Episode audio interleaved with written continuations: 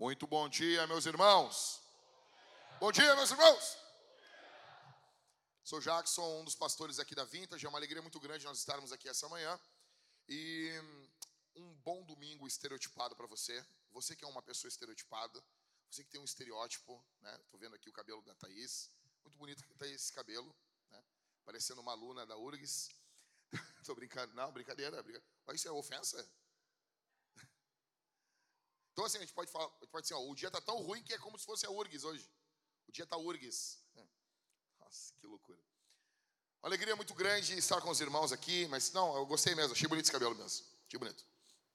E, meus irmãos, ah, eu estou aqui nesse, nesse mês de janeiro falando alguns sermões aleatórios é, para vocês que eu acho que é interessante, porque presta atenção aqui, ó, quando o, o a, gente, a gente prega em série aqui na Vintage. Então, às vezes tem um assunto que a gente quer abordar, a gente fica esperando esse assunto chegar na série de sermões. E daí, entre os pastores, entre os, os líderes, cara, a gente tem que falar isso. E por que não vai e fala direto? E é isso que a gente está fazendo aqui em janeiro. Uma espécie de. Uma série de sermões, um monte de direta. Usando o público para mandar recado para as pessoas. Sabe? Aquilo que nós aprendemos nas aulas do seminário de homilética, que não se deve fazer, nós vamos fazer nesse mês de janeiro aqui com muita alegria e ungido, tá bom? Glória a Deus. E hoje, pessoal, eu quero falar para vocês sobre uh, um sermão estereotipado para uma igreja estereotipada. Por quê? Nós fomos acusados de estarmos promovendo uma masculinidade estereotipada. Quando vazou os vídeos da nossa última reunião de homens aqui, tem um carro que está aí com. Bom, já estou resolvendo, beleza. Quando vazou os vídeos da nossa última reunião de homens aqui, e o pessoal viu a luta de boxe, uh, alguns irmãos uh, acendendo incenso ao Senhor, como o Antigo Testamento nos mostrava, as pessoas ficaram muito apavoradas. E elas acharam que nós nos reunimos talvez um dia antes, cada homem com uma camiseta da Hello Kitty, uma camiseta da Disney, e daí nós nos reunimos e dissemos assim: ó, amanhã Vamos botar roupa de homenzinho. Vocês botam umas boinas de pick blinder. Vamos pegar esses charuto aqui.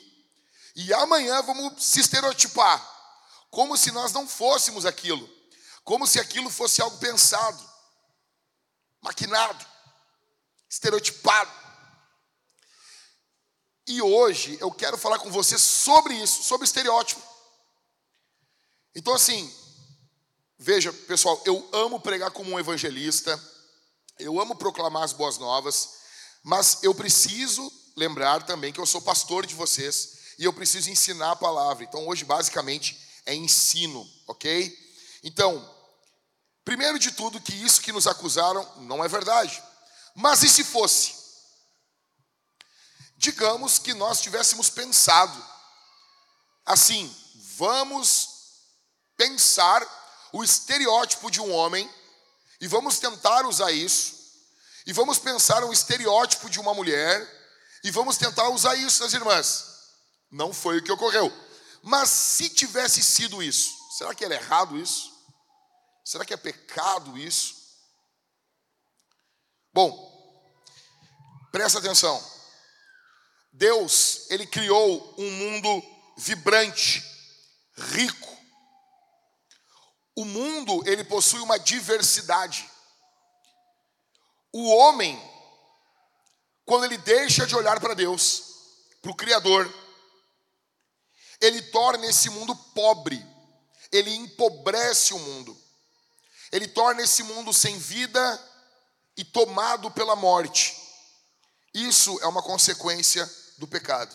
Escuta, eu coloquei no grupo da igreja há uns dias atrás o que Michael Foster disse. Escute isso aqui. Dobra a tua atenção. O ataque satânico visa sempre quebrar e confundir as distinções. Escuta, o ataque satânico quebra e confunde aquilo que era distinto. Um mundo sem contornos e distinções é uma monotonia insípida inexpressiva. É o marrom sujo que você obtém quando mistura todas aquelas cores da aquarela. é barulho, não música. É uma refeição de cinco pratos misturados em uma sopa. É por isso que a sopa é do Satanás. Estou brincando. Eu nunca vi alguém dizer eu amo sopa. Eu nunca vi. Qual é o meu prato preferido? Sopa. Temos uma pessoa, uma exceção para confirmar a regra. De nada, obrigado. Tu ama sopa, Letícia? É a vida. Tu acorda de manhã assim, que vontade de tomar uma sopa. Para com isso, para, para com isso. Olha só. Tu tem a sopa e tu tem, e tu tem picanha não. É, picanha é coisa de, de Enzo. E tu tem uma costela e um vazio. Costelão, 12 horas. Quer tomar sopa? Ah, para, não.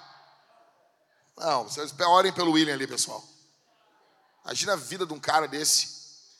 Se as mulheres que não gostam de sopa, faz sopa. É, tem sopa hoje. Chega inverno, as pessoas tudo logo por sopa. Ah, tudo bem, tudo bem, tranquilo. É a diversidade do reino. Ah, querendo quebrar meu argumento aqui, mas vamos lá.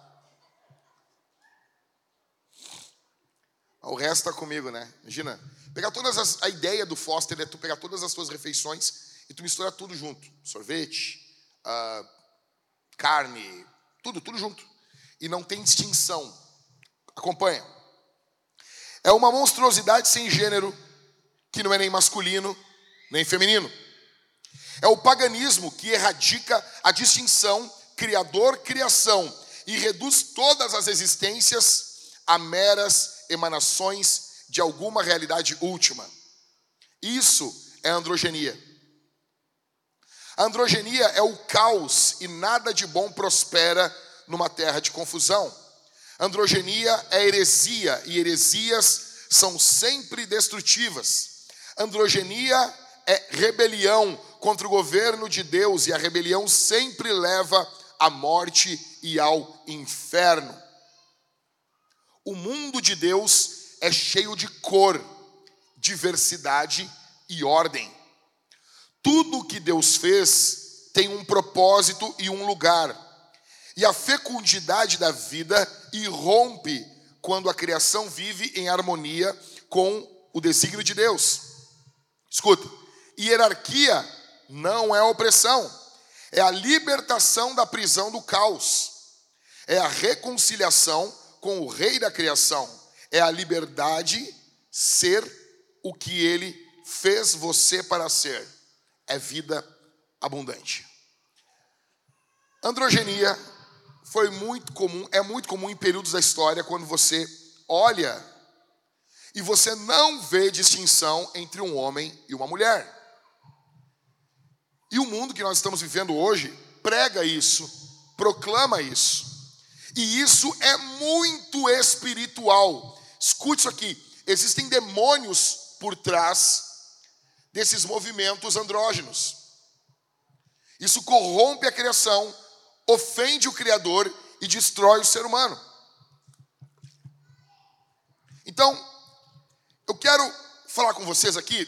Eu pensei em estruturar esse sermão, o início, o meio, o fim, e a melhor forma foram doze chutes. Quem aqui se lembra do 300 de Esparta? Os caras que iam para a guerra de sunga, bem estereotipado. Imagina o cara ir para a guerra de sunga. Né? Tipo o He-Man, usava uma sunga de pelo. Quem é que se lembra do He-Man? O cara usava um, tipo, uma armadura em cima, assim, com uma cruz no meio e uma sunga de pelo. Aquilo devia pinicar pra caramba, velho. E quando ele era o Adam, o Adão, ele usava uma, uma colazinha rosa. É muito, muito lindo aquilo. Bom, veja.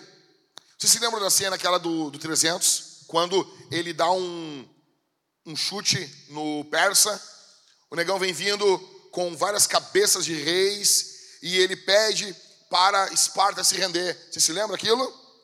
E qual é a última coisa que ele faz antes de dar um Isso é Esparta? Pau! Qual a última coisa que ele faz? Ele dá uma olhada para a nega velha dele, para a mulher dele, e a mulher dele faz assim, né? Aí tu vê quem manda. Isso é Esparta! Pau! E o cara cai lá no meio daquele buraco lá. Então, imagina aqui comigo 13 pancadas assim. A primeira pancada é essa aqui.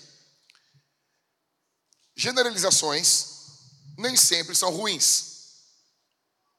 Ah, Jack, tu, tu, vai, tu tá generalizando. Sim. E isso às vezes pode ser bom. Vamos lá?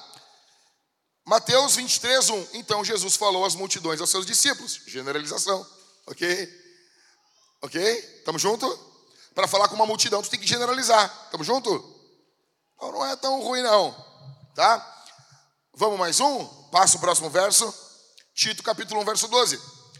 O apóstolo Paulo falando: Foi um dos cretenses, um próprio profeta deles, que disse: Os cretenses são sempre mentirosos, feras terríveis, comilões preguiçosos. Isso é uma generalização, correto? E Paulo está usando isso. No verso seguinte, Paulo vai dizer: E isso é verdade. Então, imagina Paulo falando um negócio e alguém da igreja dizendo: Ah, Paulo está generalizando. Sim, tô. Qual o problema? Onde diz não generalizarás? Onde diz isso? Não diz, né? Então, beleza, eu vou generalizar bastante aqui, tá bom? Então, a primeira coisa é generalização nem sempre é ruim. Segundo, segunda coisa que eu quero que você entenda, anota aí. Deus criou o mundo físico, Gênesis 1:1. No princípio, Deus criou os céus e a terra.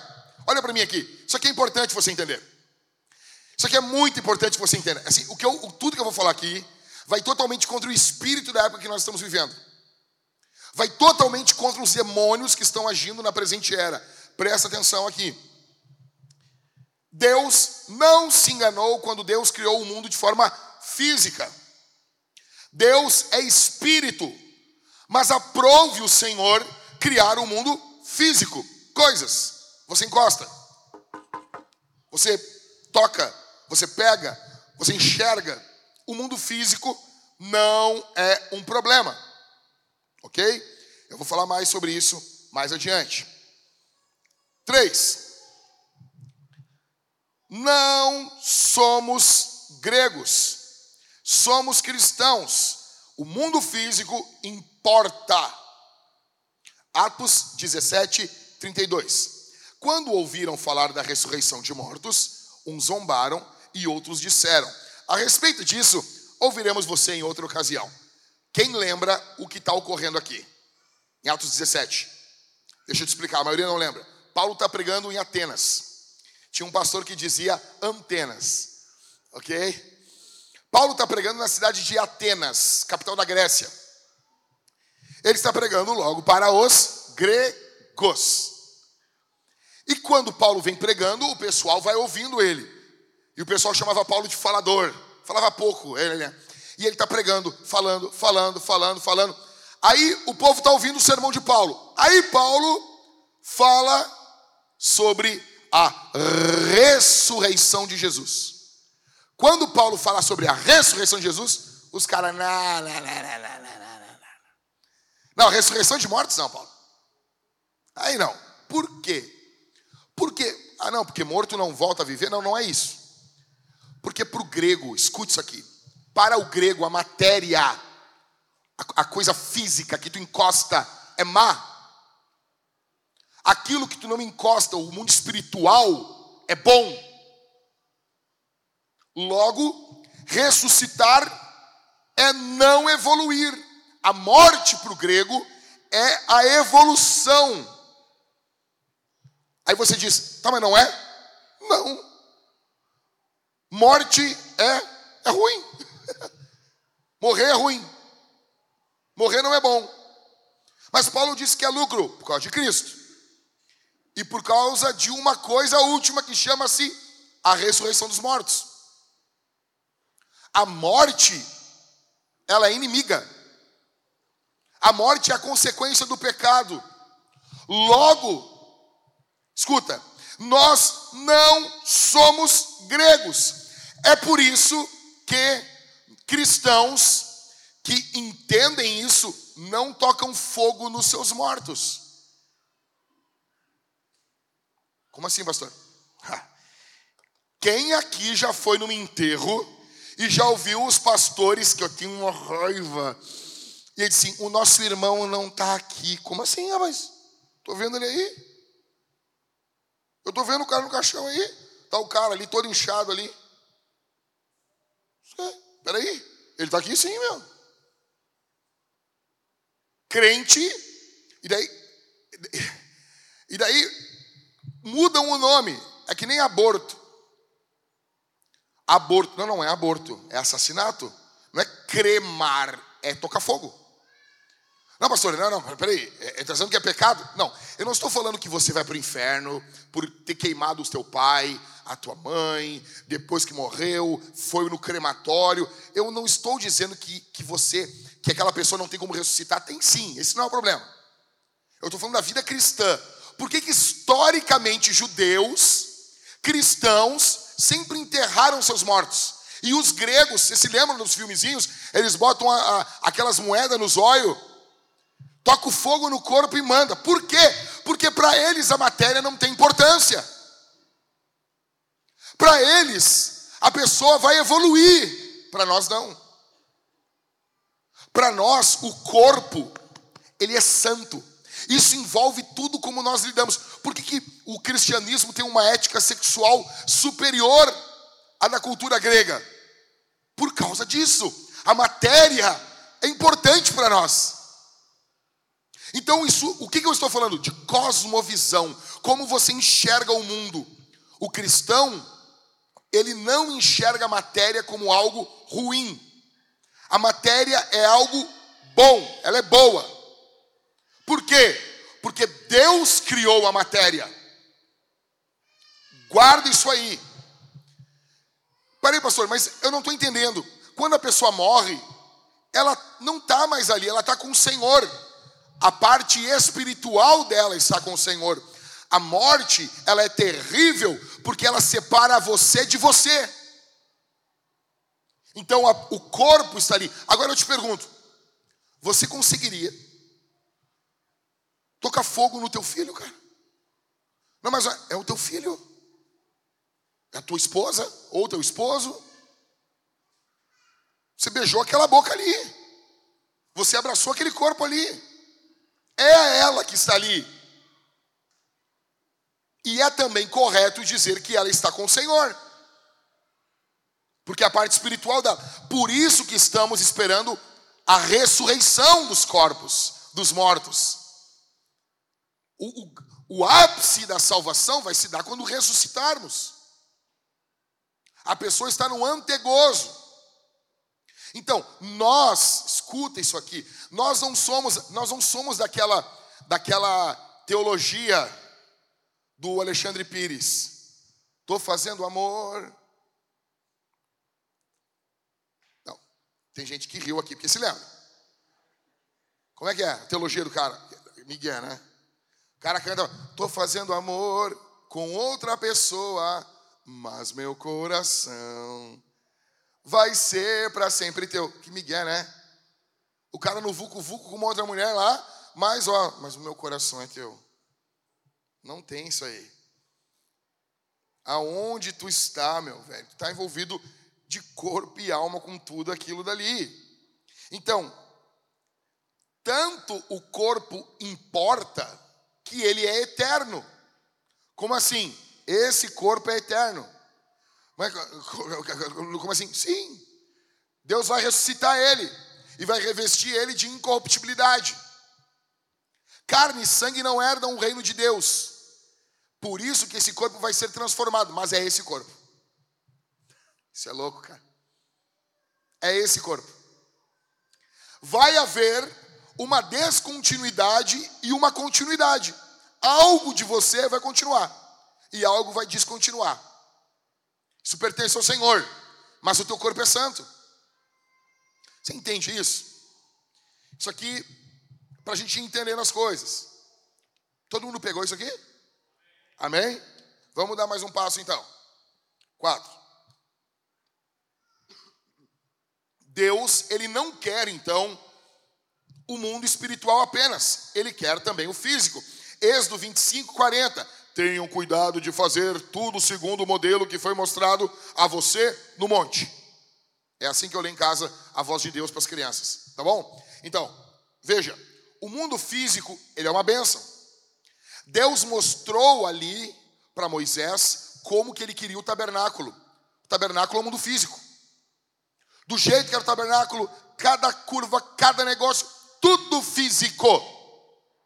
E ali no tabernáculo, o espiritual e o físico se encontravam, assim como no Éden.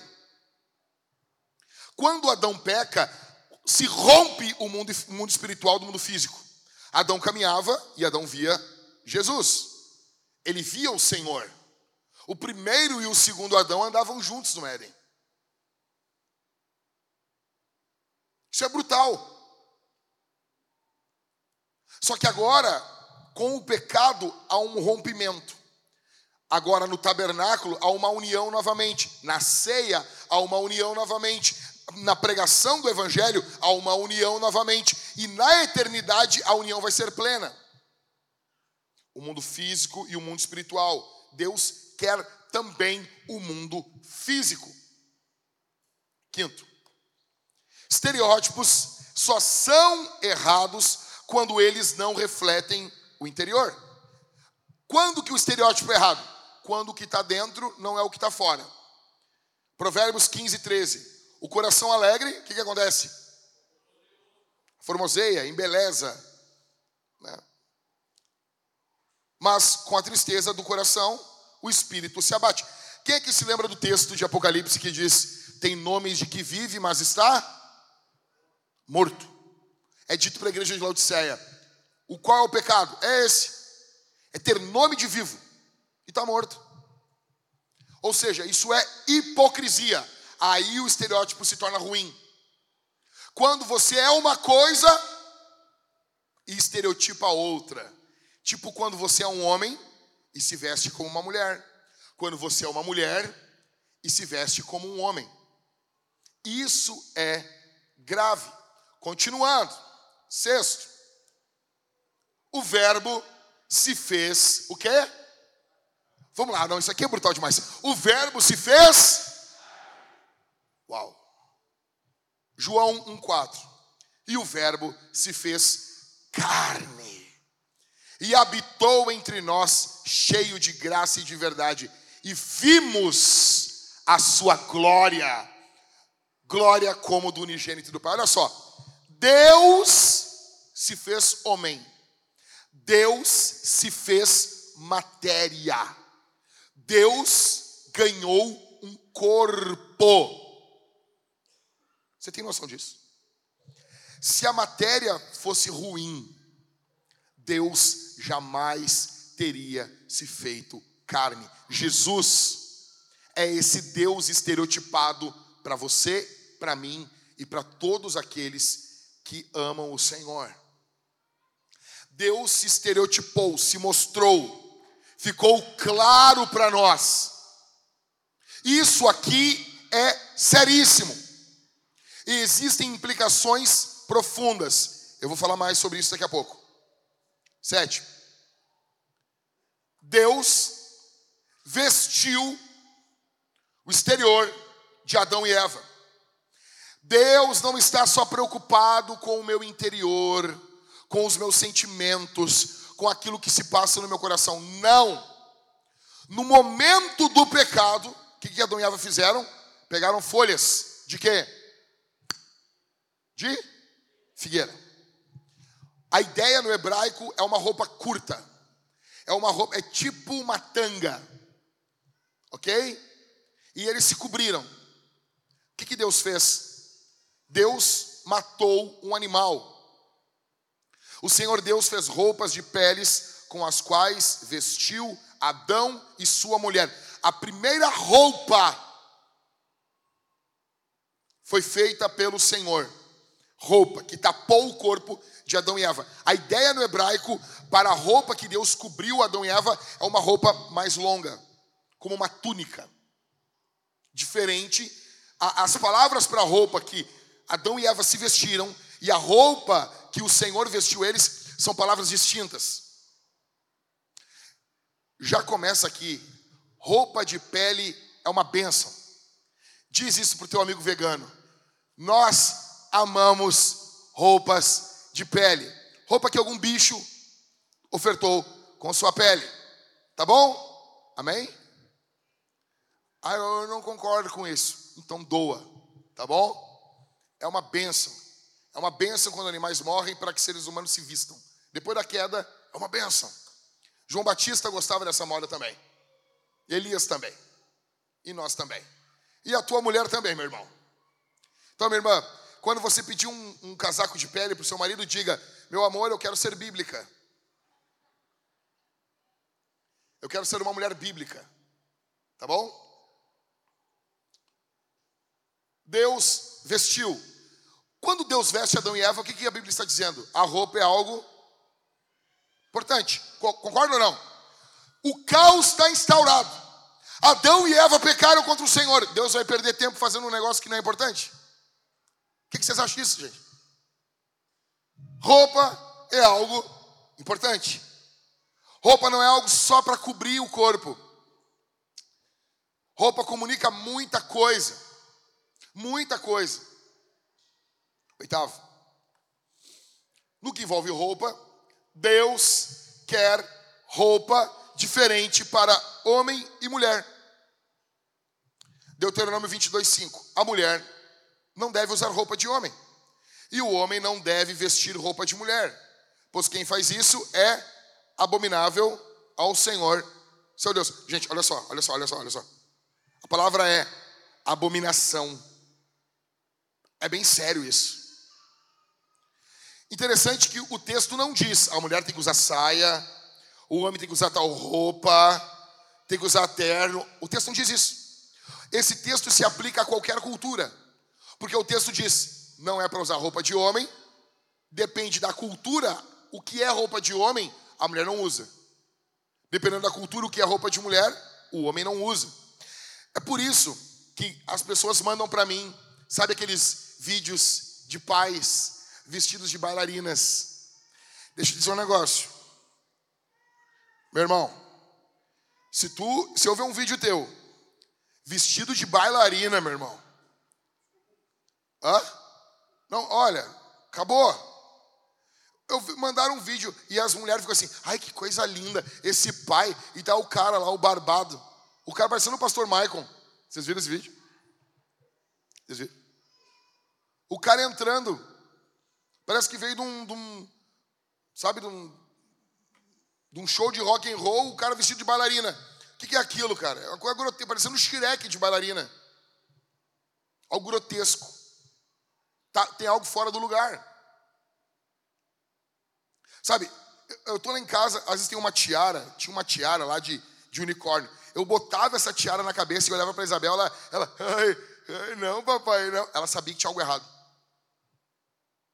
Ela sabia que era grotesco aquilo. Isso, isso aqui é muito sério. Isso aqui é quando Deus fez, quando Deus fez o homem e a mulher, Deus fez o homem e a mulher diferentes. E Deus quer que seja diferente. Qual é a ideia de Deus? Biblicamente falando, se você ler a escritura tentando encontrar só essas questões aqui, você vai ver a ideia de Deus é que olhando de longe, você olha e diga, é um homem. Olhando de longe, você olha e diga, é uma mulher. Então, no que envolve roupa, não é brincadeira. Não é, e tudo a cultura vai empurrando o oposto da palavra. Eu me lembro nos anos 2000, quando começaram a falar que o Beckham usava as calcinhas da Vitória. Não é verdade, é verdade, é verdade. Isso é sério. E falavam que ela usava as cuecas dele. Tem umas irmãs aí que, por favor, né, os maridos choram, né? As calcinhas das mulheres lá, parecem umas cuecas mesmo. Tristeza. Deus quer roupas diferentes. É abominação. É por isso que nós não somos adeptos da moda boyfriend. Quem se lembra da moda boyfriend? Quem se lembra? Poucas pessoas. Era o quê? As gurias saíam com a roupa dos seus maridos, namorados não, ó, não vai acontecer um caos se tu botar uma camisa do teu marido, um casaco. Não é disso que eu estou falando. Eu estou falando sistematicamente. Você, minha irmã, se vestir como um homem. Daí a pessoa diz: Mas o que é se vestir como um homem? Aqui já mora o problema. Quando você não sabe a diferença entre roupa de mulher e roupa de homem. Tudo que ressalta a tua feminilidade precisa ser promovido. Tudo que ressalta a tua masculinidade precisa ser promovido. Isso é sério. Isso é seríssimo. Nono, roupas definem caráter, sim. Roupa não define caráter. Vavá, gagá, bumbum, dadá. Roupa não define caráter. Sem vergonha, canalha. Roupa define caráter, sim. Coisa boa falar isso. Falei, tô leve. Vamos lá. Provérbios 7, 10.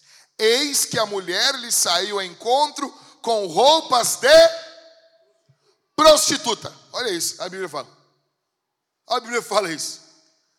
Tem roupa que é roupa de prostituta. E aqui eu já quero abrir um negócio aqui, só nós aqui, só nós aqui. Olha só.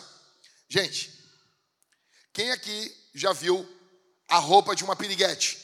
Uma mulher com roupa de piriguete. Levanta a mão aí, por favor. Só quem já viu. Vamos tentar imaginar aqui. Ah, não pode, calma, fica tranquilo. Fica tranquilo. Saia embalada a vácuo, ok? É isso mais ou menos, né? E é uma saia que eu não, eu não consigo entender. É uns, é uns bagulho meio enrugado do, do lado das coxas, assim. É uns bagulho. E na frente e atrás é. Né? É assim. O que, que é aquelas, aquelas rugas ali, Mariane? Para subir? Não, não pode. Tá, mas vocês estão. Você sabe de que roupa que eu estou falando, né? Salto alto para empinar a bunda. Salto altão, né? Ah, um bagulho em cima aqui mostrando as tetas. Pum, cavadão aqui. Mostrando o rego do, do, do seio aqui. Ah, sabe essa roupa? Ela é, ela é mais decente do que biquíni. Pegou, pegou o código aí? Pegou? Se desbloqueia?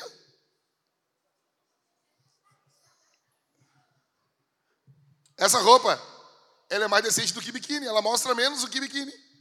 Não, ela mostra menos. Tu notou isso aí? Ou seja, usar biquíni. Cara, é calcinha sutiã, cara. Vamos na boa. Eu desconfio de todo homem que diz assim, não. Qual o problema, cara? Primeiro, ou tu tá com a tua testosterona muito baixa, ou tu é gay, ou tu é um mentiroso. Não, é que o homem, ele prefere que não mostre, porque não mostrando. Ah, mas a mim, Benjamin. Da Davi lá, cara. Um homem segundo o coração de Deus. Ele vê uma mulher tomando banho. E ele cobiça ela. E tu, alecrim dourado do eterno Deus, tu não. Tu vê uma mulher tomando banho pela dona e tu não cobiça ela. É sério mesmo? Por que, que a Bíblia diz em Provérbios 7 que a mulher está usando uma roupa de prostituta? O que é menor do que um biquíni, cara? O que, que é roupa de prostituta? É que existem roupas que promovem a prostituição. Quando você olha de longe, você lá está uma, só menos. A Bíblia fala de roupa de prostituta. Menos, onde é que é a cidade da Júlia mesmo? João, menos em João Pessoa. Lá de uma pessoa é, ó, é uma mulher de respeito. Na Bíblia, em todo lugar do mundo é roupa de prostituta. Em João Pessoa, não. Tu passa, tu passa por uma mulher da vida em João Pessoa e tu dá a paz do Senhor. É diferente. O sul, ele ele está rebaixado. Ok? Então veja, roupa define caráter sim. Eis que uma mulher saiu ao encontro com roupas de prostituta e astúcia no coração. Ou seja, quando algumas mulheres se vestem dessa forma, não é sem querer. Vai ter momentos que ela é nova, ela é jovem, ela não foi instruída ainda. E acontece, sim, pô, se passou. Mas muitas vezes, quando a mulher está com um decote, ela queria estar com decote. Ela tem astúcia no coração. Ela está mostrando, mostrando as pernas, ela queria mostrar. Existem momentos que não, mas em vários momentos ela tem astúcia no coração. Vamos para a Bíblia. Como é que ela é? Verso 11. Como é que ela é? É espalhafatosa, inquieta. Ela tem que mostrar aquilo. Ela precisa mostrar o seu corpo. Os seus pés não param em casa. É uma mulher que não ama o lar. Ora está nas ruas, ora nas praças, espreitando por todos os cantos. Ela agarrou o jovem e o beijou com o maior descaramento e lhe disse: Aí vai falar sobre os sacrifícios pacíficos, enfim. Olha o contexto geral aqui. Essa mulher está vestida como uma prostituta. Uma serva de Deus não se veste como uma prostituta. Velho, você entende isso? Você consegue entender isso? Tem uma distância enorme entre uma prostituta e uma serva de Deus. Você não pode confundir as duas. Tem uma pastora no Brasil que ela se veste como uma prostituta, como Jezabel. Isso é seríssimo. E isso está sendo condenado pela Escritura mostrando o corpo, sensualidade, sem proteção. Isso é sério. Isso é seríssimo. Décimo. Deus quer cabelos diferentes para homem e para mulher. Calma. Ah, vai virar Deus e amor e a Assembleia de Deus. Calma, calma, calma. Ouve, ouve. 1 Coríntios 11, 14 ao 15. Ou a, olha aqui, meu, isso aqui é muito louco. Olha o que Paulo vai dizer. Ou a própria natureza não lhes ensina que é desonroso para a mulher usar, que é desonroso para o homem usar cabelo comprido. Olha isso, cara. A mulher, se deixar de cortar o cabelo, o cabelo dela cresce, correto? Sim, né? O homem também. E Paulo fala que a natureza já ensina. Por quê? Na gigantesca maioria das culturas, o homem sempre cortou o cabelo e a mulher sempre viu o cabelo como uma espécie de expressão da sua feminilidade. Vou explicar melhor aqui. Meus irmãos, não quero expor vocês. Quem aqui hoje está notando que está ficando careca? Os homens. Levanta a mão coisa aqui. Vamos lá. Aguibara anotou já, Aguibara?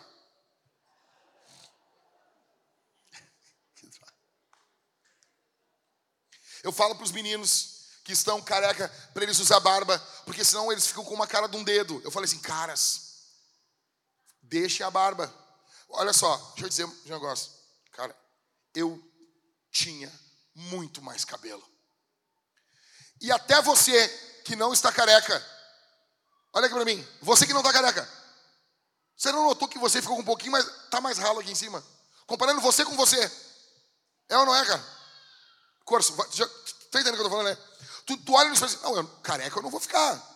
Mas comparando eu com eu, o que, que é isso? É testosterona. A testosterona vai diminuindo o cabelo do homem. Até aquele cara assim, ah, meu, ele tem muito cabelo. Se pegasse ele quando era jovem, o cabelo dele era mais grosso, ele tinha mais ainda. O homem vai perdendo o cabelo. E a mulher? Vocês já viram a mulher quando ela perde o cabelo? Como isso afeta emocionalmente ela? Eu sei que homens também ficam tristes, ficam deprimidos quando perdem o cabelo. Eu sei disso. Mas nem se compara com a mulher. Ou seja, o cabelo para a mulher tem uma importância maior do que para o homem. Vocês entendem isso?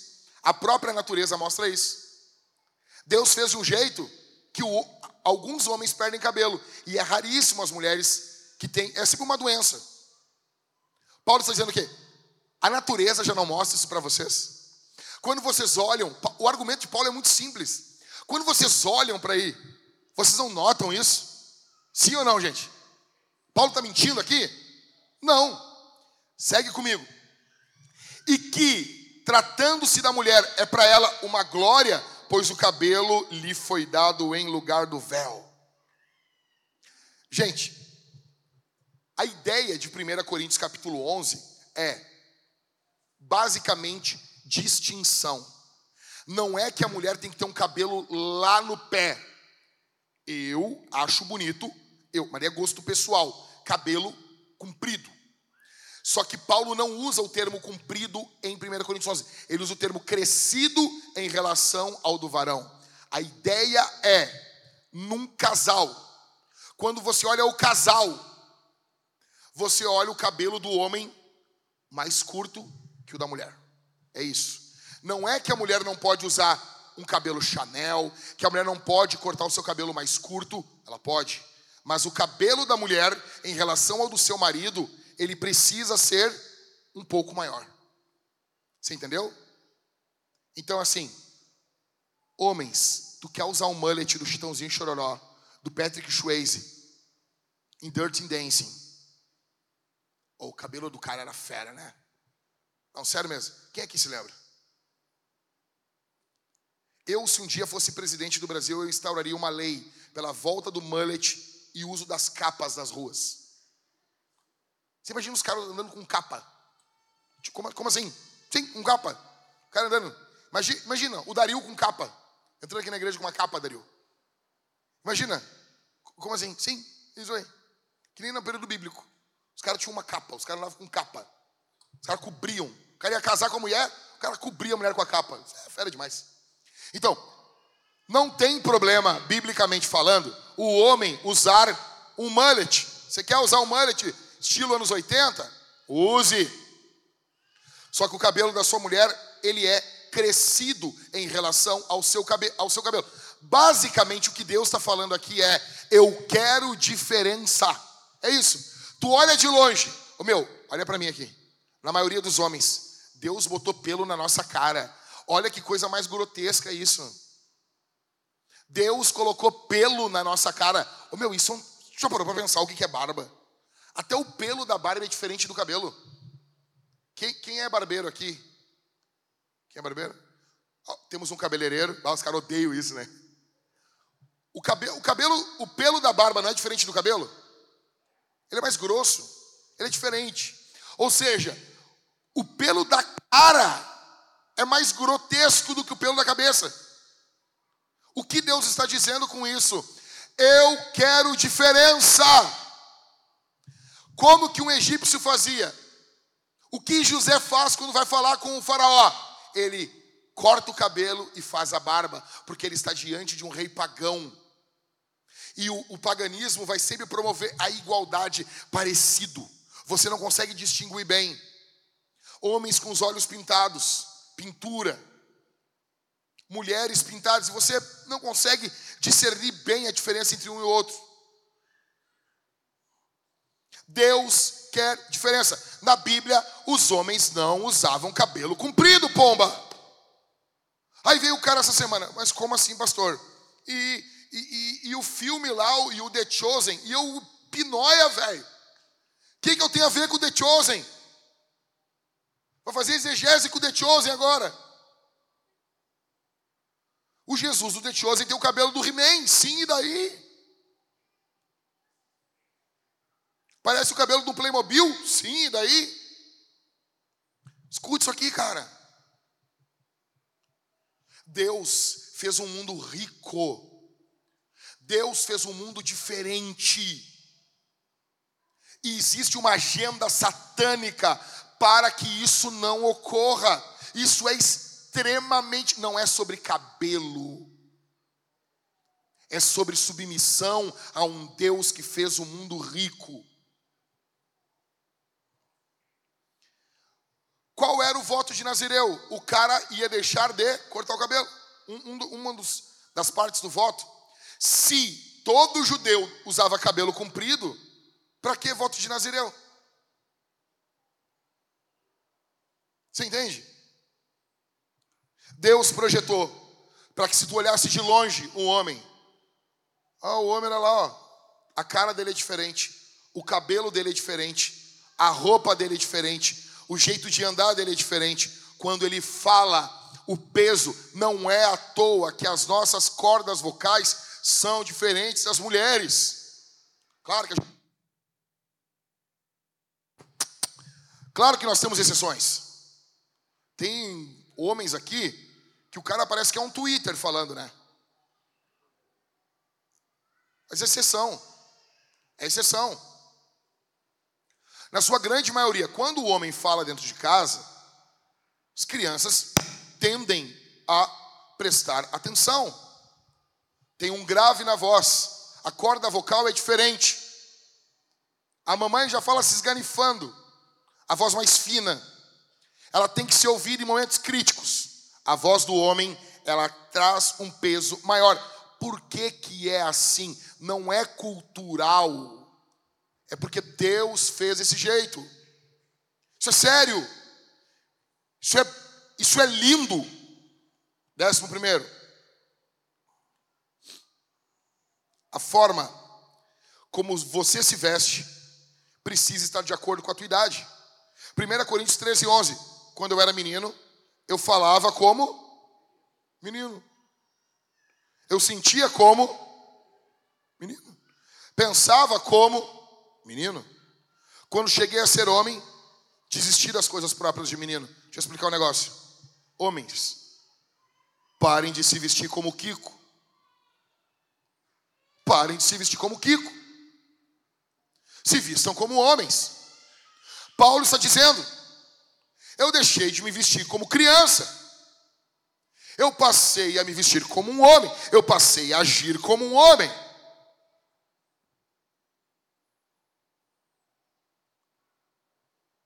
Agora, o que, que o que, que nós estamos, estamos promovendo nas nossas igrejas? São cultos de adolescentes para gente velha.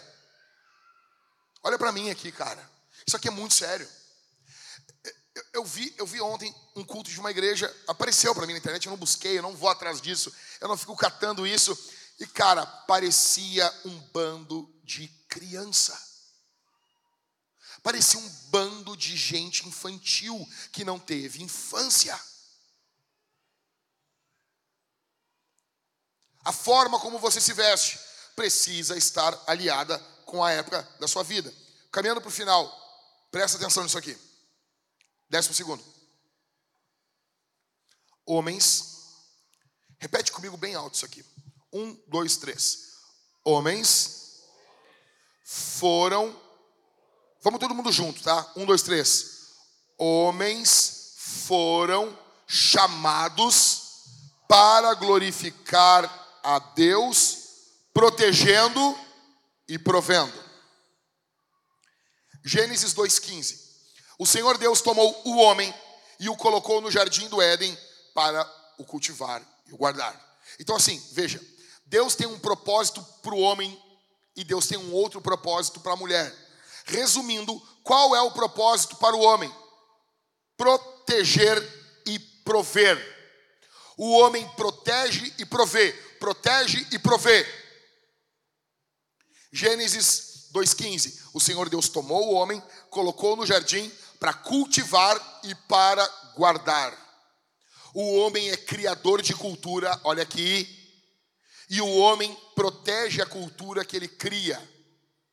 Isso é sério. Gênesis 3,19. No suor do seu rosto você vai fazer o quê? O que, que o homem deve fazer? No suor do seu rosto você comerá o seu pão, até que volte à terra, pois dela você foi formado, porque você é pó e ao pó voltará. Ah, pastor, não veja bem, isso aqui é, é falado para o homem e para a mulher aqui em Gênesis. Não. Não. Para a mulher é dito que Deus vai multiplicar as dores de parto dela. Gente, olha aqui para mim. Quem é pai aqui, levanta a mão. Vamos ser sinceros. Quem aqui sentiu uma vírgula de dor quando a sua esposa estava tendo estava tendo dor de parto? Quem aqui sentiu? Quem aqui poderia dormir na hora do parto? Seja sincero, levante a mão. Tá, eu vou levantar a mão. Ai, eu estava vendo minha mulher sofrer. Tu estava ali como marido, emocionalmente, estava se esforçando, tu está junto, tu tem empatia, tudo bem. Mas tu não tem dor nenhuma na hora. Tanto que tu fica deslocado na hora, tu fica deslocadão assim. Tu é um. Tu, tu tá ali, tu tá ali, porque agora os homens ficam ali. Antigamente não ficavam. Tu tá, tu tá ali, tu tá, tipo, eu tô aqui, entendeu? Sabe? Eu sou o causador disso aqui, entende? É isso, é nós aqui, sou eu, perdão. Sou eu aqui. É isso. Mas não tem uma vírgula de dor. Por quê? A dor de parto é dito para Eva.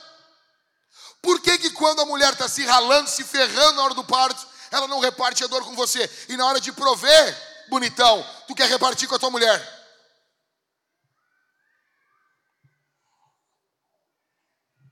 Vamos lá. É dito ao homem, Neemias, capítulo 4, verso 15. Depois de fazer uma inspeção, levantei-me e disse aos nobres, aos magistrados e ao resto do povo: Não tenham medo deles Lembre-se do Senhor, grande e terrível, e lutem pelos seus irmãos, seus filhos, suas filhas, pelas mulheres e pela casa de vocês. Quem é que vai lutar aqui na guerra? Inemias. Os homens ou as mulheres? Os homens. É hora de proteger. Você vai chamar quem? Os homens. Salmo 128. Eu botei 128. Verso 1 ao 3: Bem-aventurado aquele que teme ao Senhor e anda nos seus caminhos. Você comerá do fruto do seu trabalho, será feliz e tudo irá bem com você. Ah, pastor, é para homem e mulher. Não, olha o verso 3. Sua esposa no interior da sua casa. Quem é que quem é aqui no Salmo 128 que vai comer do fruto do seu trabalho, vai ser feliz e vai tudo bem? É o homem ou a mulher? É o homem. Porque ele tem uma esposa. Ah, mas a Tamigrete. Está errado. Errado. Efésios 5, 28 ao verso 30. Assim também o marido deve amar a sua esposa, como ama o próprio. Vamos lá, gente. Como ama o próprio. Quem ama a esposa, ama a si mesmo. Porque ninguém jamais odiou o seu próprio corpo. Ao contrário, o alimenta e cuida dele. Como também Cristo faz com a igreja, porque somos membros do seu corpo. Aqui está o ponto. Por isso, tudo o que trabalhamos e brincamos com os meninos precisam evidenciar proteção e provisão. Toda brincadeira que envolve menino tem que envolver proteção e provisão. Porque o menino é o pai do homem o menino é o que vai originar o homem. Você precisa promover aquilo que ele vai ter que desenvolver depois de grande. Então, as brincadeiras com os meninos, então existe sim brincadeira de menino e brincadeira de menina. Não quer você não vai virar um louco agora. O garoto, o Enzo pegou uma Barbie e tu vai ter um troço. Calma, cara. Calma. Calma. A menina pegou um carrinho. Deixa, cara, calma. Calma. Não é o fim do mundo. Eu estou falando, algumas coisas vão se misturar, mas quando você olha de longe, você vê brincadeira de menino e brincadeira de menina. Eles vão brincar juntos. Eles vão trocar brinquedos, calma. Mas num âmbito panorâmico geral de longe, você vê brincadeira de menino, brincadeira de menina. É por isso que você nunca deve tolerar o seu filho menino com uma arma de brinquedo apontando para a mamãe ou para suas irmãs. Nunca. Se o seu filho com uma arma de brinquedo apontar para sua mãe, para suas irmãs, ele precisa ser disciplinado. Isso é sério. Isso é sério. Você está formando ele agora. Você precisa levar a sério. Não tem que falar com riso no rosto quando envolve algumas coisas que envolvem brincadeira. Você está entendendo?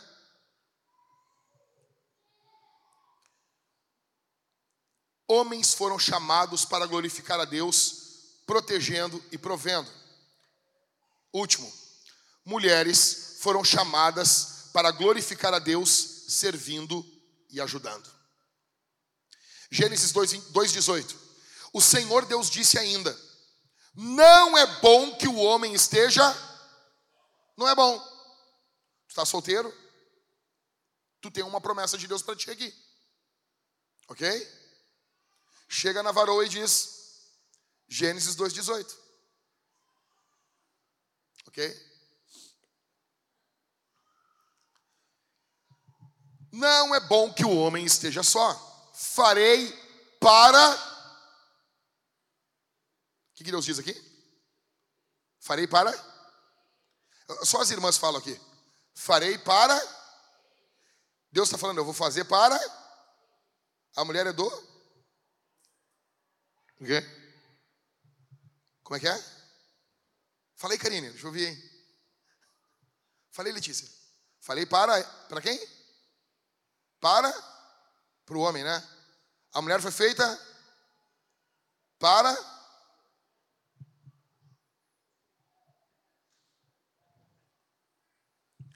Cara, lá em casa, eu sou o rei do drama.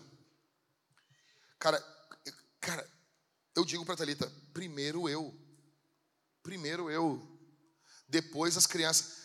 É óbito, é engasgo, é manobra. Qual é o nome da manobra que ela vai desengasgar as crianças? Hamlet. Hamlet. Quase que o cara fala em língua estranha assim, né? É um negócio assim. Ok? Essa manobra vai morrer? Não, então sou eu. Primeiro eu. Primeiro eu. Por quê? Porque ela é para mim. Ai, que machisticas. Acho que é. Acho que é. Por quê? Porque ela é primeira para mim também. Porque o nome dela, no, no, no meu WhatsApp, ele está fixado lá em cima.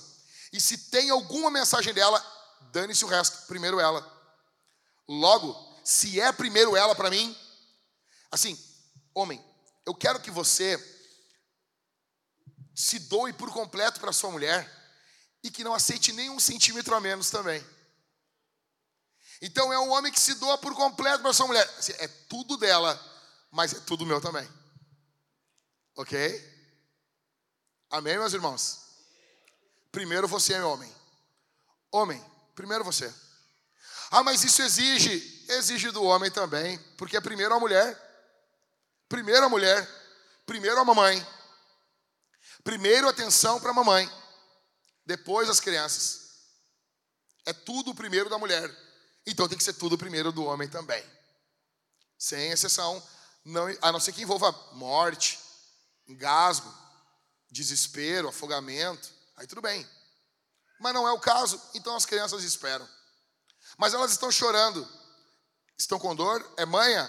Continua chorando. Primeiro o papai, primeiro a mamãe. Ok?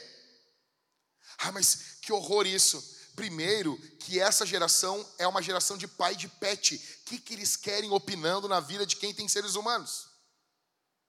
Nós fizemos os seres humanos. A mulher foi feita para glorificar a Deus servindo e ajudando. Farei para ele uma auxiliadora. Agora tem uma tradução bíblica que já mudou, que é uma aliada. Ó. Oh uma auxiliadora que seja semelhante a ele em glória, em importância. A mulher é igualzinha o homem, em função, não. 1 Coríntios 11, do verso 8 ao 9. Porque o homem não foi feito da. Mas a mulher foi feita do homem. Porque o homem não foi criado por causa da mulher e sim a mulher por causa do homem. Que coisa mais estereotipada isso aqui, cara. A mulher foi feita porque Deus fez o homem. Aí Deus fez o homem, Deus, hum, vou fazer agora a mulher. Isso na mão de abusador pode ser terrível, mas isso não quer dizer que você não deve valorizar esse texto. A mulher foi feita por causa do homem, para o homem. Para o homem o que? Cuidar, amar, proteger, prover, morrer liderança na Bíblia, olha aqui, cara. Liderança na Bíblia está ligada a sacrifício. Não vem você aqui sair do culto e querer esmagar a tua mulher. Tua mulher é tua dondoca. O homem serve a mulher protegendo, amando. A mulher protege o marido servindo. Agora, mulheres podem trabalhar duro ou não? Pode ou não pode? Pode, Provérbios 31. A mulher trabalha pra caramba ali. Só que elas não são responsáveis pelo trabalho. Aqui está o ponto. E pela provisão do lar. Elas são responsáveis pelo serviço e administração da casa, mas não são responsáveis pela provisão. Por isso, mamães e papais de meninas, tudo o que nós trabalhamos e brincamos com as meninas precisam evidenciar duas coisas: serviço e ajuda. Por que, que historicamente as mulheres escolhem muito mais pelo trabalho de enfermagem? Por quê? Viviane, quando tu fez a tua faculdade, tinha mais mulheres ou mais homens? Tinha mais mulher. E os homens eram meio parecidos com mulher. Por quê?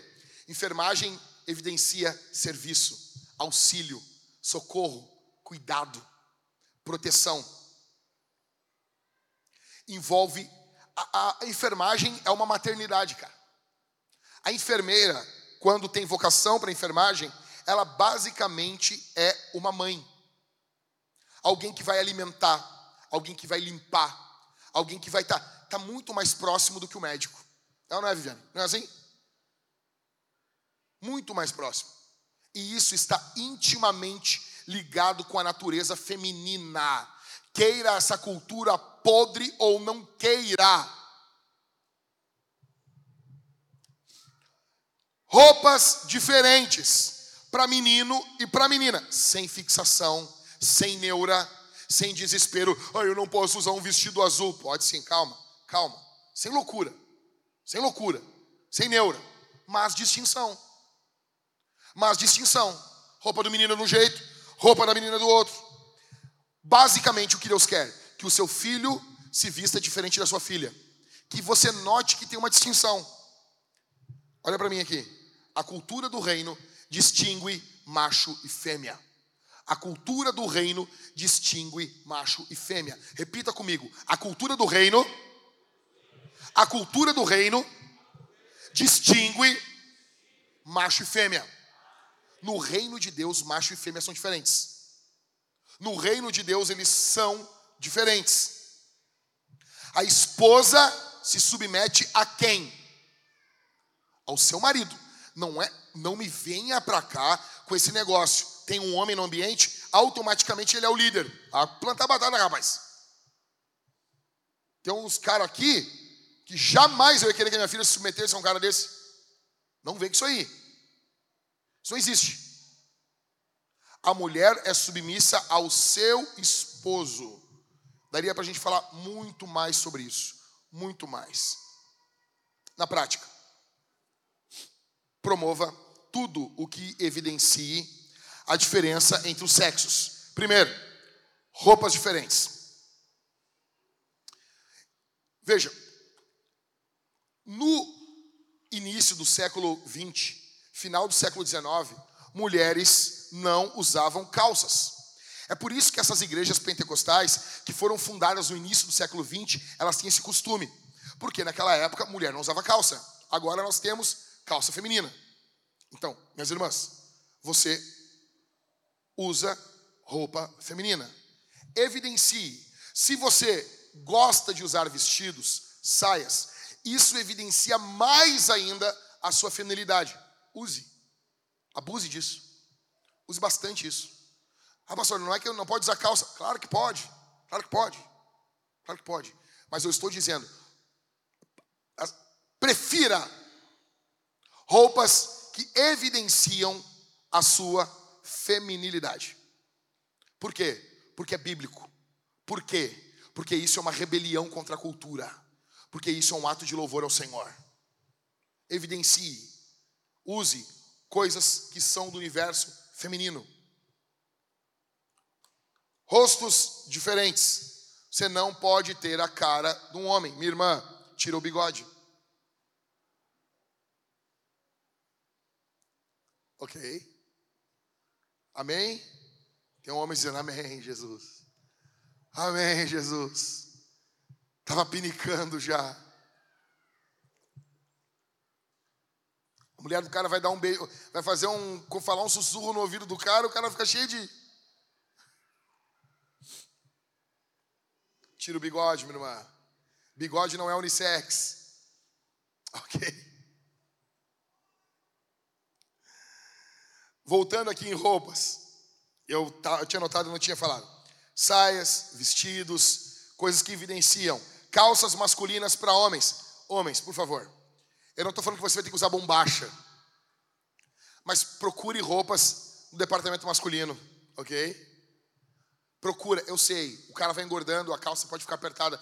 Eu sei disso, eu sei, calma, calma. Não, não é desespero, mas procure não vestir calça skinny. Se esforce. Calma. Jack, eu estou arrumando, eu engordei, tá de boa, eu sei como é que é isso. Eu sou virado numa sanfona, engorda, emagrece, engorda. É uma loucura, eu te entendo, eu sei como é que é. Não é fácil, tá bom? Mas daqui para frente, homens, procurem, procura de vez em quando botar uma camisa. Vai sair com a tua esposa? Procura botar uma camisa. Cara, eu vi, eu vi, eu vi um vídeo. O cara levou a mulher para jantar num restaurante, num restaurante italiano, furioso. E ele foi com a camisa do Vasco. A mulher toda arrumada, toda bonita ali, e o cara com a camisa do Vasco. Aí os comentários são os melhores, né? Cara, a camiseta do Vasco custa 300 reais. O cara tá vestido bem. Aí um vascaíno botou assim, camisa do Vasco não de, isso aí não é roupa para um jantar romântico. Isso aí é roupa de casamento. Muito bom. Muito bom. Homens, procurem usar roupas que mostram que você é um homem e não o Kiko. Ok? Tem problema, dá uma grande discussão. Se homem usa bermuda, claro que usa bermuda, fica tranquilo. Ninguém vai começar agora que a homem não usa bermuda. Mas quando você vier pregar na igreja, dirigir o culto, procure estar usando uma calça. Se acontecer de algum irmão vir pregar, de... não vai morrer, nós não vamos morrer. Fica olhando aquelas canelas feias, cheias de varizes do cara. Tranquilo. Mas procure, procure, tá bom? Procure ter roupas masculinas. Procura, ah, é bom você ter uma camiseta com uma estampa do Mickey. É legal, não é o fim do mundo. Mas procura ter roupa de homenzinho também. Tá bom? Amém, meus irmãos? Amém? Camisas. Uma coisa, minhas irmãs. Ouça tua esposa. A Bíblia diz que o corpo do homem pertence à mulher e o corpo da mulher pertence ao homem. Ok? Então, se você não gosta daquela lingerie que a sua esposa usa, é, qual é aquela cor mesmo? É, ó, os homens já sabem, é bege. Bege é a cor de Satanás. Se você não gosta disso, fale para sua esposa. Fale para sua esposa, vamos queimar isso aqui em oferta ao Senhor. E compre uma lingerie decente para sua esposa. Compra lá uma camisola, um negócio bonito. E porque, meu irmão, o seu corpo é do seu marido. Mas também, meu irmão, o teu corpo é da tua mulher. Isso envolve rosto diferente. Você tem que olhar para a cara do homem, tem que ter o cara de homem. Você olha para o cara, o cara tem o rosto efeminado. Você não vai pintar os olhos. Você não é faraó. Por favor, tem que falar isso na igreja também. Cabelo diferente. Do homem e da mulher. Do casal. Você olha assim, olha, é diferente. Cabelo da mulher, cabelo do homem. É diferente. Simples. Por isso que, tudo bem, eu não quero me meter na vida dos casais. Mas quando um homem quer raspar o cabelo, uma vez na vida minha, deixa raspar, irmã. Deixa o cara raspar o cabelo. Sabe, um negócio assim, calma, raspa. Raspa o cabelo. Sem problema. É um homem, é um homem, tá bom? Cheiro diferente. Isso aqui envolve perfume, envolve sabonete. Na série Cântico dos Cânticos eu falei sobre isso para vocês. Isso não vai te deixar pobre. Meus irmãos, o homem gasta menos sabonete que as mulheres. Estou mentindo? Normalmente, lá em casa, eu tenho o meu sabonete. Ninguém vai morrer, ninguém vai ficar pobre por tu ter o teu sabonete e a tua mulher ter o dela.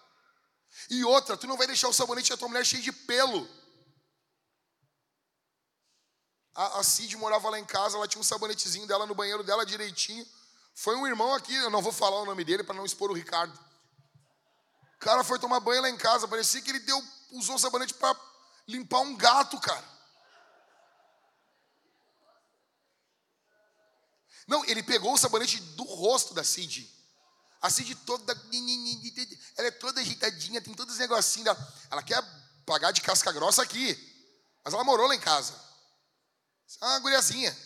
E ela tem assim, negocinho. Quando ela pegou o negócio, parecia assim que, que uma criança tinha passado sabonete no chão, assim, ó.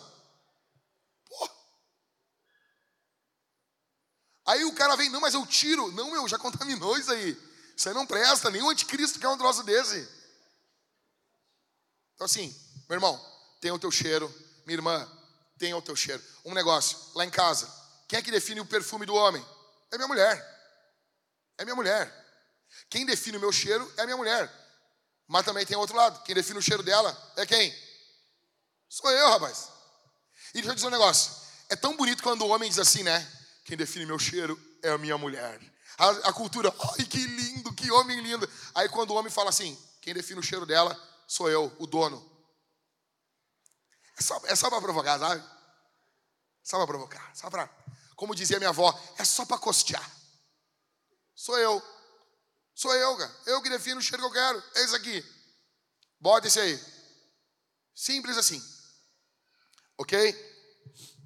Cheiro diferente. Você tem que cheirar diferente da sua mulher. Quinto, formato de corpos diferentes.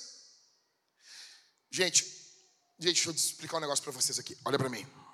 Eu estou indo para o final. A cultura Olha para mim aqui. Isso aqui é sério. Pode acontecer de você ficar doente e você ter um problema hormonal e você isso pode ocorrer. Gente, a gente fica acima do peso, eu estou acima do peso.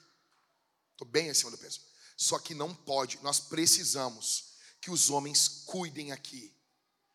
Não é normal o homem ter um quadril maior do que os ombros. Não é normal isso. Se tu nota que o teu quadril está cada vez aumentando mais, vá no médico. Deus fez o homem com formato de corpo diferente do da mulher. Deus fez. Você entende a ideia de Deus? Tu olhava de longe, é uma mulher. Tu olha de longe, é um homem.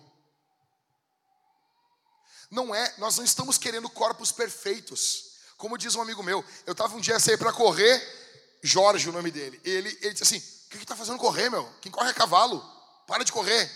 E ele é, ele é meio, meio gordão e meio forte, assim, sabe?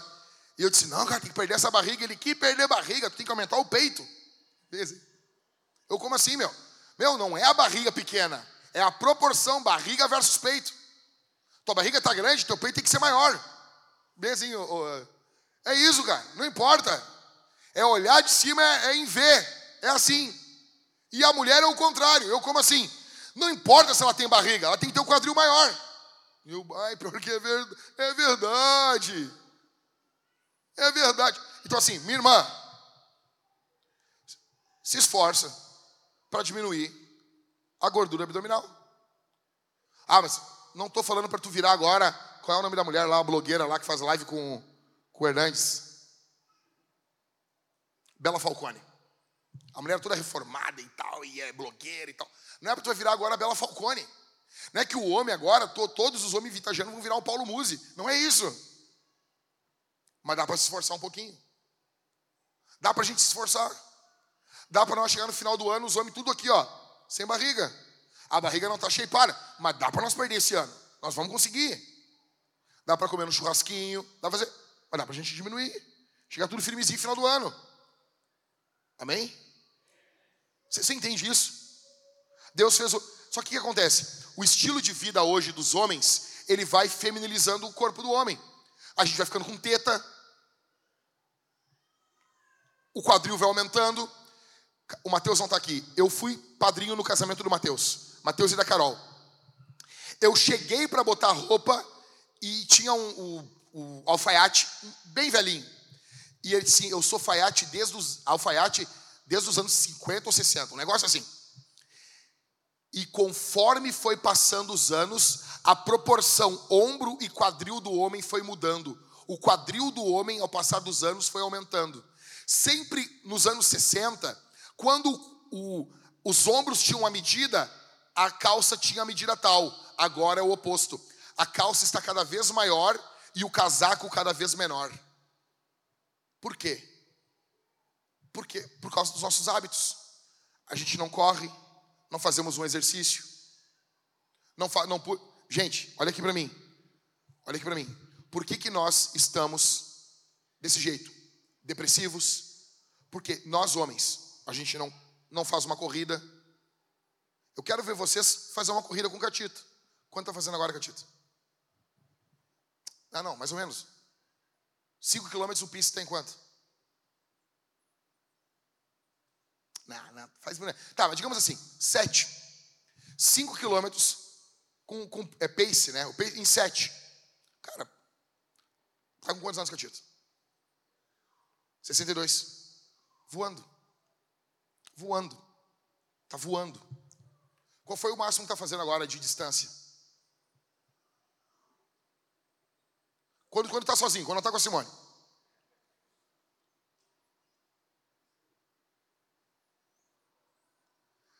A vez que eu te encontrei, tinha feito 5 ou 6 ou seis quilômetros. Acho, não é por nada, não é porque eu estou na tua frente, mas acho que vai tranquilo uns 10. Tranquilo, sim. For mantendo um trotezinho. O que, que é isso? Uso das pernas, cara. Nós temos que usar nossas pernas. Gente, quando eu falo assim, ah, eu vim para a igreja para isso. Sim. Isso é um ato de rebelião contra a cultura. Sexto, ministério de homem é diferente do de mulheres. Gente, deixa eu te explicar um negócio aqui. Se tem uma coisa que é louco aqui, tudo que a gente faz na Homens Fortes, as mulheres querem fazer aqui. Vocês querem botar um. Gente, nós vamos dar aqui um kit para vocês de um saco para vocês coçar. Sim, um saquinho assim, com duas pedrinhas dentro. Daí tu, vai tá, botar em casa, aí tu, ah, aí dá uma, uma coçadinha ali. Gente, o evento de mulheres, a gente faz tudo pensado. Aí as mulheres chegam aqui, ah, por que, que no nosso não tem tal coisa? O que vocês querem, gente? O que vocês querem? Vocês querem botar a Letícia e a Camila com duas luvas de boxe aqui? Seria legal, mas. Parece que tem mulher que tem vergonha, sabe? A cultura implantou coisa na tua cabeça que, que isso é fraco, que a reunião de mulheres, do jeito que vocês fazem, é. Sabe, vocês não valorizam isso. Valorize a tua feminilidade. Tem uma coisa, não sei se foi com a Mariane, eu, eu aprendi uma coisa. Você pode ver beleza no, no, no oposto e não querer para você. Você pode olhar assim a feminilidade, os homens, e dizer, cara, que bonito isso aí, cara. Sem querer virar uma dançarina do Tchan na igreja. O que mais tem hoje em dia? Você vai na igreja, você vê o garotinho dançando e você vê, ele é. E todo mundo fica quieto. E bota o cara no ministério de dança ainda. Eu fui numa igreja pregar uma vez, tinha o carinha dançava e tinha a língua presa ainda. Samuel. Cara, eu não vou nem falar como é que o cara falava aqui. Meu. Tá todo mundo vendo. Tira do ministério de dança. Quer dizer, explode o ministério de dança. Ministério de homem é diferente. Encerrando agora de vez. Afinal de contas, por que, que tudo isso que eu falei aqui importa? Por que, que isso aqui importa? Primeiro, porque Deus importa. Eu vou repetir. Porque Deus importa. Quem é o nosso Deus? O nosso Deus é Trindade: Pai, Filho e Espírito. O nosso Deus é Pai, Filho e Espírito. Na Trindade existe igualdade e diversidade. Pai, Filho e Espírito são iguais em essência, assim como o homem é igual à mulher. Só que exercem funções distintas, assim como o homem e a mulher.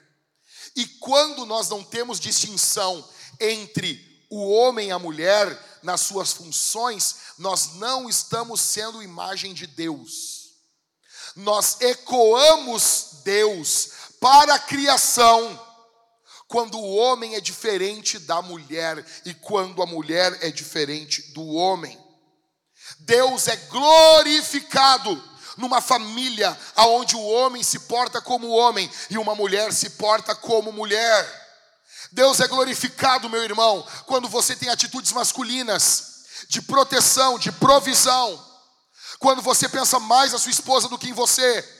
Quando você se sacrifica. Quando você enfrenta as dores e labutas do dia a dia pela tua casa, pela tua esposa, pelos teus filhos. Quando você se preocupa com a tua casa, minha irmã, Deus é glorificado. Quando você tem atitudes femininas, quando você serve, quando você acolhe, quando você se submete ao seu esposo, o Senhor é glorificado na tua casa. E isso importa. Por que, que tudo isso que eu falei tem importância? Porque Deus é importante. E por que, que a cultura está vomitando isso? Porque a cultura odeia o Senhor. Tudo isso que eu falei tem importância. Porque Deus é importante. Em segundo lugar, por que, que isso é importante? Porque a palavra de Deus e a vontade de Deus importam. Se Deus disse como as coisas deveriam ser, elas têm que ser desse jeito. A cultura odeia o Senhor, a cultura odeia Jesus, a cultura odeia a palavra, a cultura odeia macho e fêmea. Aí, o que, que os evangélicos hoje fazem? Falam, ai, estão muito estereotipados. Cara, que nojo disso, cara. Aí você olha o teólogo, você olha o teólogo falando, isso é masculinidade estereotipada. Você olha a fotinho do teólogo com encharpezinha, perninha cruzada. Ah, vai lavar essas virilhas com álcool, rapaz. Em último, por que, que isso aqui importa? Porque Jesus, porque Jesus, o que, que isso tem a ver com a ressurreição de Jesus? Tudo. Como assim? Olha para mim aqui. Deus se fez carne, sim ou não? Deus se fez matéria, sim ou não? Aí Jesus morreu. Morreu ou não morreu? Ele ficou morto. Ele ressuscitou. E como que Jesus subiu ao céu? Ele desapareceu ou ele foi subindo em corpo? O nome disso é ascensão.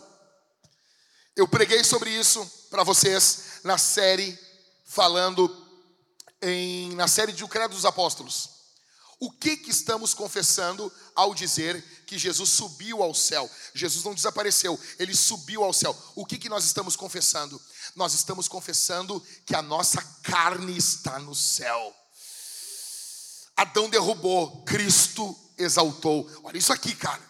Isso aqui é poderoso demais. O que, como assim, pastor? Eu não estou entendendo. O Senhor está dizendo que nesse momento, agora, às 10h47 do dia 14 de janeiro, Jesus está em corpo no céu.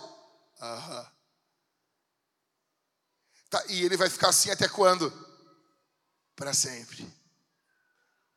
Você não entendeu, cara? Jesus vai ficar em corpo no céu para sempre. Para sempre. Para sempre. Jesus ressuscitou. A matéria não é má. O céu é um lugar no espaço-tempo. Como assim? Sim, o céu não é apenas espiritual. O céu é um lugar no espaço-tempo. O céu existe. Jesus subiu em corpo ao céu é matéria. É matéria. Você tem noção disso? Cristo subiu em corpo ao céu, ou seja, o corpo importa. Você não vive em culto ao corpo, você não vive em louvor ao corpo. Não, o corpo você usa para glorificar a Deus, mas ele não é algo passageiro que vai acabar aqui e não vai ser ressuscitado. Aquilo que fazemos no corpo tem um eco eterno. É por isso que nós glorificamos a Deus com o nosso corpo. E essa cultura quer dizer o contrário para você. Jesus ressuscitou e isso muda tudo. Jesus ressuscitou e aquilo que fazemos no Senhor não é vão. Jesus venceu a morte. Jesus venceu o pecado. É por isso que essas verdades que eu falei para vocês, elas importam. É por isso que essa cultura mente, essa cultura quer emascular as nossas crianças. Minha irmã, essa cultura quer fazer do teu filho uma menina. Aí você pergunta: essa criança aqui tem como pagar pelos seus crimes? Eles falam que não. Essa criança tem como votar? Eles falam que não. Aí você pergunta: essa criança pode fazer uma transição de gênero? Eles dizem: sim, demônio. São demônios. São demônios. O que foi feito ali em Babilônia? O que, que ocorreu em Babilônia? A primeira coisa que ocorre: castrar os homens, eunucos. A cultura quer castrar você, meu irmão. A cultura quer castrar os seus filhos. A cultura quer que o teu filho seja um efeminado. Isso é sério. Isso é sério. Cadê os homens com um chamado para se levantar aqui pelas suas casas e guerrearem pelas suas casas? Onde estão vocês, caras? Onde estão as mulheres aqui para se levantar contra essa cultura e não ter vergonha de quem vocês são? Vocês têm noção do que está ocorrendo? Uma luta contra o masculino e uma luta contra o feminino. concursos de beleza, que ainda que de forma distorcida, evidenciava a feminilidade. Thalita e eu, a gente, nós víamos antes o concurso de Miss Universo, que é uma hipocrisia, né? Só tem gente do planeta Terra.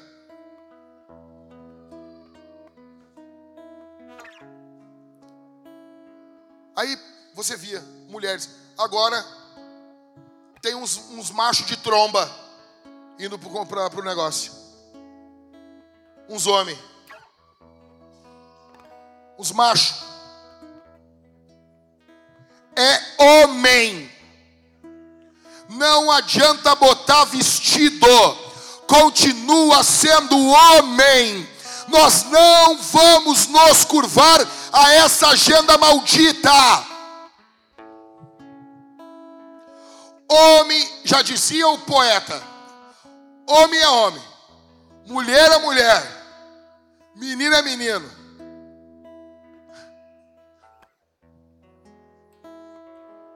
Até o Falcão sabe disso, cara. Nós não vamos nos curvar. Crie o seu filho como homem. Não sou de, você vai abraçar, você vai amar. É normal quando nasce, nasceu, nasceu. Quem é que tem uma criança aqui? Aqui. Quanto, qual, qual, é a idade do teu filho? É teu filho ou filho? É uma menina, né? Tá. É normal. Um mês, tá andando ali e a pessoa é um guri ou uma guria? É normal, né? Dois meses? É normal. Dois anos? Já não é normal. Cinco anos? É normal perguntar se é guria ou guria? Hã? Não é normal? Por isso que nós, evangélicos, crentes, vamos voltar a usar esse termo aqui. O que, que tu é? Eu sou crente. Sou evangélico. Por isso que evangélico não faz promessa de deixar o cabelo do filho comprido. Porque isso ferra com a cabeça da criança. É normal. Aí, com dois meses é normal. Perguntar se é um guri ou uma guria é normal. Agora, com 15 anos, não. Se estão perguntando se tu é um guri ou uma guria com 15 anos, com 20 anos, nós temos um problema. Com dois meses de idade é normal. Nós precisamos voltar a botar as coisas no lugar que Deus colocou, chamar como Deus chama. Cara, em Deuteronômio 22 a Bíblia diz que um homem usar roupa de mulher é abominação. Deus tem asco. É por isso que não é engraçado em festa de carnaval um bando de barbados se vestindo de mulher. Isso não é engraçado. Isso é ridículo. Isso é nojento. Você está entendendo isso? A Bíblia diz é abominável. É abominação. Nós precisamos nos levantar com autoridade, defendendo nossas casas, defendendo nossas famílias. Ah, vocês estão sendo estereotipados. Cada vez que eu vejo a galera evangélica falando isso, eu vou olhando as mulheres e os homens. Cada vez mais essas mulheres estão tendo que tomar o lugar dos homens nos seus lares, porque são um bando de banana. São um bando de banana. Caras, chegou a hora de você fechar o seu cinto, se tornar um homem cheio do Espírito Santo, largar a pornografia, direcionar toda a tua libido para a tua mulher. Você, minha irmã, parar de se esconder atrás dessa lingerie aí, bege, parecendo uma cor de cocô. Para de usar esse negócio. Tu botar algo feminino pro teu esposo. E você, meu irmão, agir como um homem dentro de casa.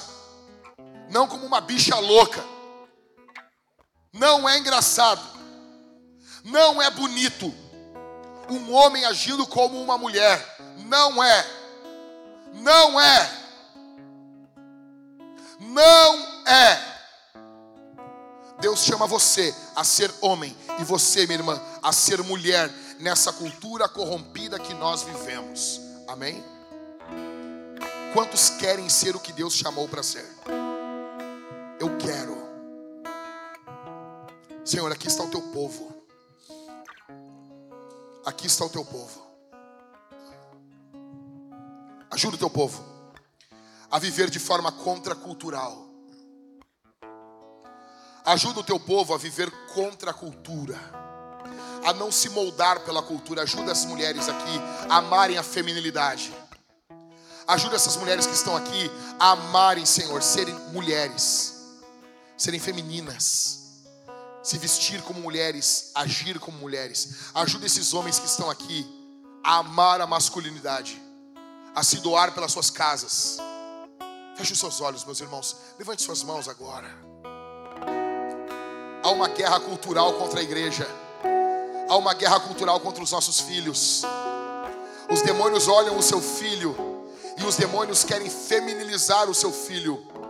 Os demônios olham as suas filhas e os demônios querem masculinizar as suas filhas. Tudo isso para trazer confusão. Tudo isso para trazer perversão isso é abominação. Ó Deus, derrama a tua graça aqui. Derrama o teu poder, o teu amor aqui, Senhor. No santo e bendito nome de Jesus. No maravilhoso nome de Jesus. Aleluia. Aleluia.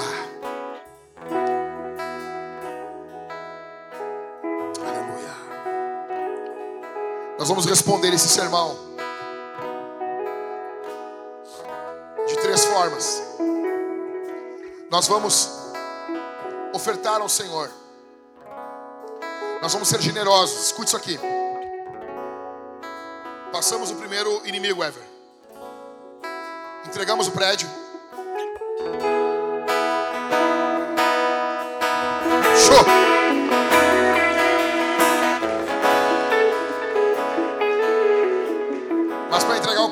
Algumas coisas ficaram. O que, que nós precisamos pagar essa semana?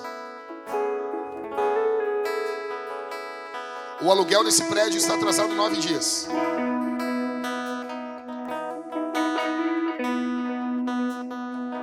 E o aluguel do o último aluguel lá, está atrasado quatro dias. E mais algumas coisas também. Nós precisamos de generosidade abundante aqui, meus irmãos. Hoje dia 14. Nós precisamos de generosidade abundante. Um momento de transição é difícil e nós queremos que essa foi a última transição nossa. Nós queremos ficar os pés aqui, ficar nesse prédio, arrumar esse prédio, comprar esse prédio, ficar nessa localidade. Nós queremos fazer isso. Queremos que a última transição, ok? Nós dependemos da tua generosidade. Deus chama você a dizimar e a ofertar de forma sacrificial. No fundo da igreja, nós temos um, um balcão escrito É tudo sobre Jesus. Ali no balcão nós temos dois QR Codes, nós temos máquinas de cartão e nós temos dois gasofilácios. Você pode ofertar, dizimar ali de forma generosa. Generosa. Amém, meus irmãos? Amém? Nós vamos responder esse sermão também ceando. Nós vamos cear. Nós teremos dois irmãos desse lado, dois irmãos desse outro lado. Nós vamos comer e beber do Senhor. Você vai sair do seu lugar. Você vai pegar o pão, mergulhar no vinho, cálice bronze, suco, cálice dourado. Você vai estar comendo e bebendo de Jesus. E nós vamos cantar ao Senhor também. Amém, meus irmãos? Vamos ficar de pé.